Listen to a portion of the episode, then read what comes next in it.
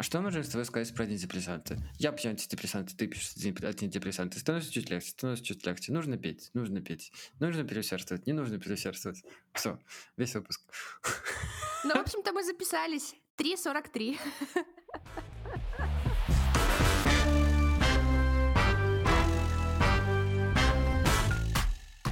привет! Это «Мы не договорили», подкаст о ментальном здоровье, который ведут а, два несменных ведущих уже шесть сезонов, а, Катя Шкирей и Саша Страдетко.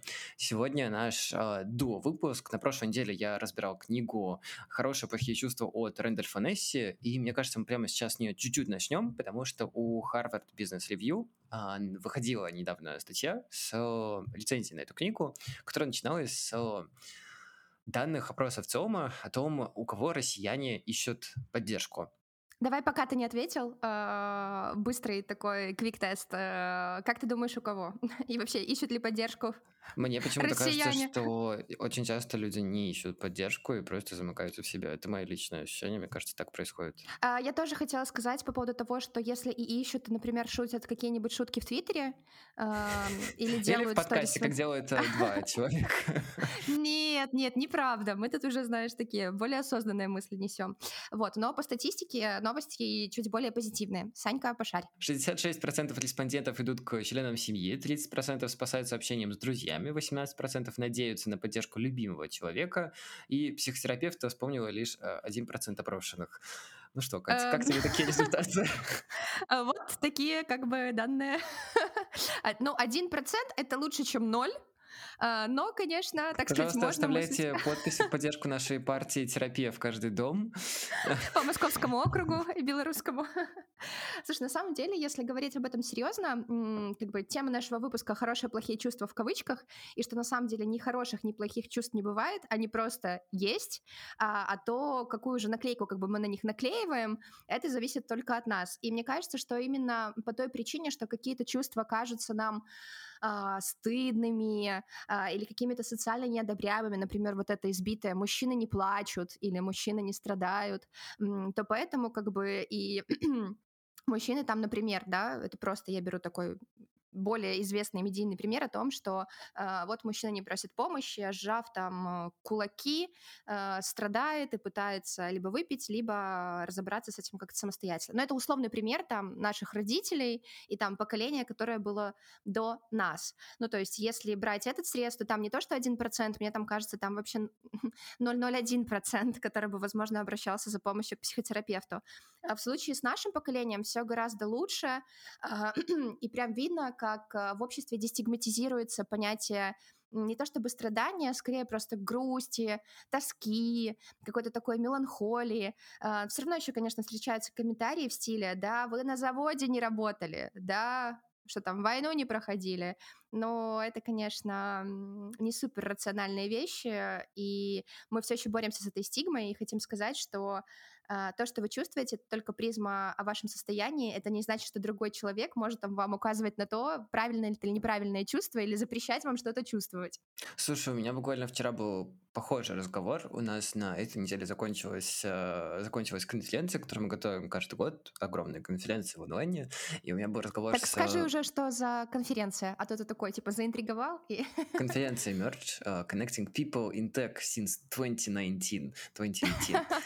Speak in English. Да. А, и буквально вчера у меня был разговор с одним из э, моих коллег. Мы говорили как раз-таки про то, что мы работаем в стартап-среде. На самом деле это, с одной стороны, кажется очень, знаешь, таким э, интересным, классным пространством. На самом деле это очень стигматизированное пространство, где есть только white, cis, straight, э, хорошо обученные, богатые male, которые друг друга постоянно даже не подбадривают, а постоянно унижают и пытаются, знаешь, долететь все выше, выше, выше, и не очень понятно зачем.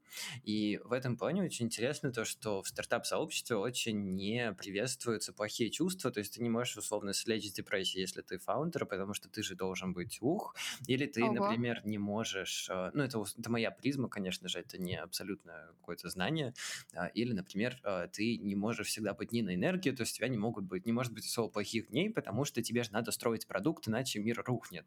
И мы с тобой очень много говорим про работу. В этом сезоне нет, но раньше мы с тобой очень часто говорили про работу в этом подкасте.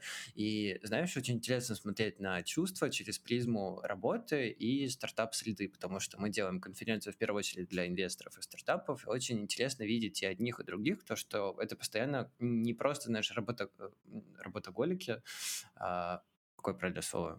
Работоголики, кстати, хорошее слово. Но есть трудоголики, но работоголики мне нравятся чуть больше. Окей. Okay. И и, не, и с одной стороны не очень понятно зачем, потому что мир не рухнет, если ты чуть-чуть пострадаешь, да, ну и пострадаешь тоже очень хорошее слово на самом деле, потому что оно довольно стигматизированное в любой среде, да, потому что страдать оно несет в себе очень такой негативный оттенок, если даже его сейчас произносить. А вообще в этом нет ничего плохого, потому что на самом деле пустое время и пусто проведенное время, с ничем не заполненное, на самом деле очень часто приносит больше плодов, чем постоянно чем-то заниматься, в том числе и в плане чувств, потому что очень часто мне, например, помогает э, просто ничего не делать, чтобы собраться с мыслями, что-то переварить, даже что-то, знаешь, что я еще не сформулировал, что мне надо переварить. Это очень полезная, классная штука. Ой, я обожаю твою фразу и практику про то, что когда ты просто лежишь и пишешь, слушай, я сегодня вот час просто лежал и смотрел в одну точку там на стене. А, я не помню, когда я последний раз вот вообще ничего не делала, и в выпуске про соцсети мы как раз это говорили, что ты какими-то там digital продуктами заполняешь э, вот этот вот какой-то страх пустоты, а, но недавно я начала тоже практиковать какое-то такое фланерство, э, как там в 20 веке, по-моему, фланерили, да, или в каком? Сейчас, чтобы не ложануть, не буду давать точные даты, но я прям в пятницу, помню, шла с работы э, из офиса, и такая иду, и, короче, и залипаю на то, что, ой, а деревья распустились, а чё, а вообще, куда это я спешу? Ой, пройдусь-ка я пешком. Ой, какая лавочка красивая. У Кати лак случился, чуть-чуть система зависла, да? Это как, знаешь, э, если чуть-чуть опять возвращаться в тему работы, есть очень смешное видео у Панасенкова, если правильно я его фамилию произношу, это вот этот мем «Человек, который гуляет в саду, подрайдет 9 часов». Обожаю. Обожаю. Знаешь, Мой корпоративный мем, краш, да? краш просто, да. И там, значит, видео, где он такой, а, так, эм, Ротшильдами вы уже не стали, все, богачами, значит, уже никто не будет, поэтому бросай свой этот офисный план, иди смотри на яблони, яблони цветут, яблони цветут, а тема, а Ротшильдом тема, ты тема. уже не станешь. И я такая, очень крутая практика, потрясающая крутая практика уединения. Если возвращаться к теме вот стартапов, как ты сказал, и какого-то отношения именно к уязвимым людям в плане раб...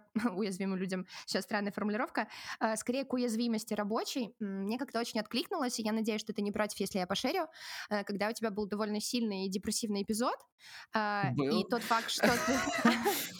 Ну, я надеюсь, что сейчас он уже полегче. Э, и когда, ну, ты и так дофига работал, и тебе кто-то в чате написал, что, мол, недостаточно и нужно еще больше, и я тогда, помню, за тебя прям начала злиться, что как бы ребят, в таком состоянии вообще работать на такой как бы скорости, это уже, ну, сродни чуду. И как бы людям иногда нужно немножко пояснять. Ну, то есть, э, не знаю, свои какие-то возможности и э, синковаться вот в этих ожиданиях, потому что, не знаю, ну мы же не стадо, которое нужно подгонять пугой. Слушай, ну я на самом деле каждый раз вот почему-то, не, не знаю, это может быть я как-то старею или что, но мне постоянно кажется, что никто не сдохнет, если ты что-то сделаешь не на 200%, а на 199, да, хотя бы, хотя бы. И в принципе, как бы очень классно, я вижу, что Катя Маш, сейчас я закончу, передам ей слово, что вообще надо как-то очень полегче относиться друг к другу. Я знаю, что у нас с тобой за 6 сезонов было очень много стычек э, по поводу того, что, типа, сидят два перфекциониста, программисты просто в разных направлениях и постоянно не могут mm-hmm. договориться друг с другом. И мне на самом ну, у меня такое же на работе, и мне, с одной стороны, кажется, что на самом деле это классно, когда все очень хотят сделать что-то крутое, но надо уметь договариваться. Но это всегда звучит очень классно в теории, на практике вы просто постоянно, ну, если не кричите, то это очень такая накаленная обстановочка. И вообще, вообще, короче, мне кажется, что когда надо всем попуститься. Блин, я несу все шесть сезонов одну, одну простую мысль. Одну ту же мысль? Да, всем нужно попуститься. Слушай, я здесь немножко добавлю э, профессионального взгляда. Я довольно часто упоминаю и читаю Олю Полищук, это коуч трудоголиков, э, и мне очень понравился ее пост, я его прям сохранила и писала себе стикер, который прям клеила к цветочному горшку, который стоит на столе. То есть, когда я сижу работаю, я постоянно на него смотрю, и там было написано, что сделай на 5 из 10, и этого будет достаточно.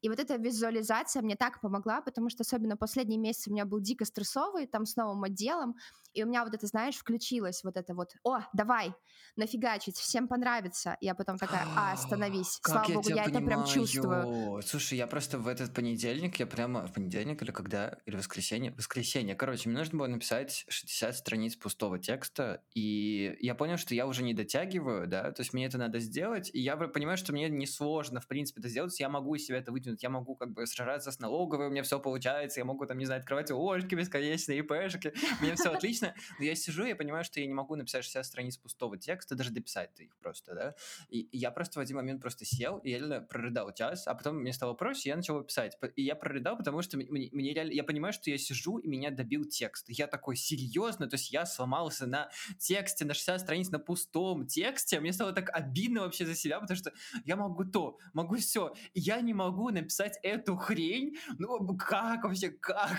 Я, я короче, просидел, прорыдал, а потом он так хорошо пошел. Короче, если вам вот, и это такой, я сижу и такой, и это, это был такой страшный зажим перед этим идиотским текстом, серьезно.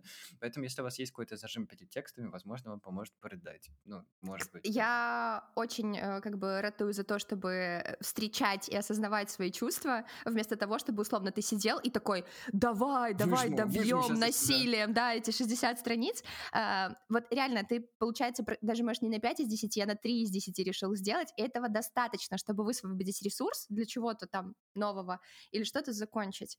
А а еще, возвращаясь немножко к Несси, которого ты читал, плохие, хорошие, плохие чувства, а, мне там очень понравилась э, такая базовая мысль, наверное, которая прослеживается в книге.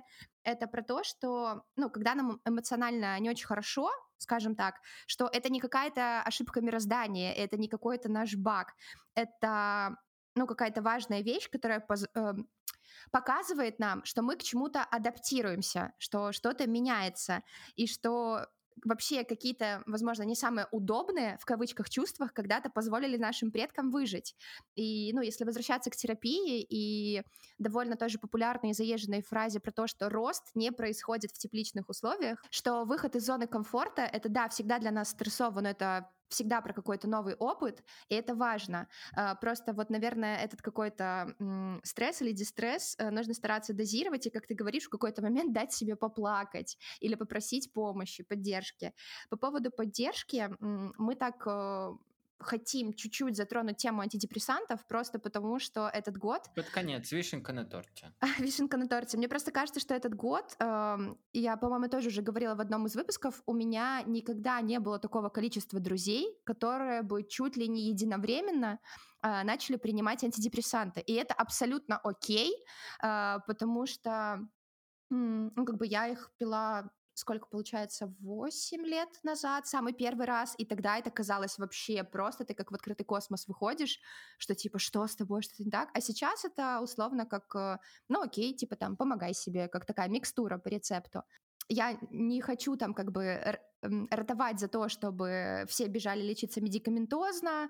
А, ни в коем случае антидепрессанты — это та вещь, э, которую назначает врач, которую назначает психиатр, которую он очень качественно подбирает, эм, а не которые вы как бы просто себе идете и такие, о, кажется, я тут два дня погрустил и пойду чего-то попью. Э, нет, это так не работает. Лучше витаминки выпейте, будет больше пользы. Да, здесь, значит, сделали дисклеймер про то, что как бы э, обращаемся за профессиональной помощью, вот, а немножечко про статистику.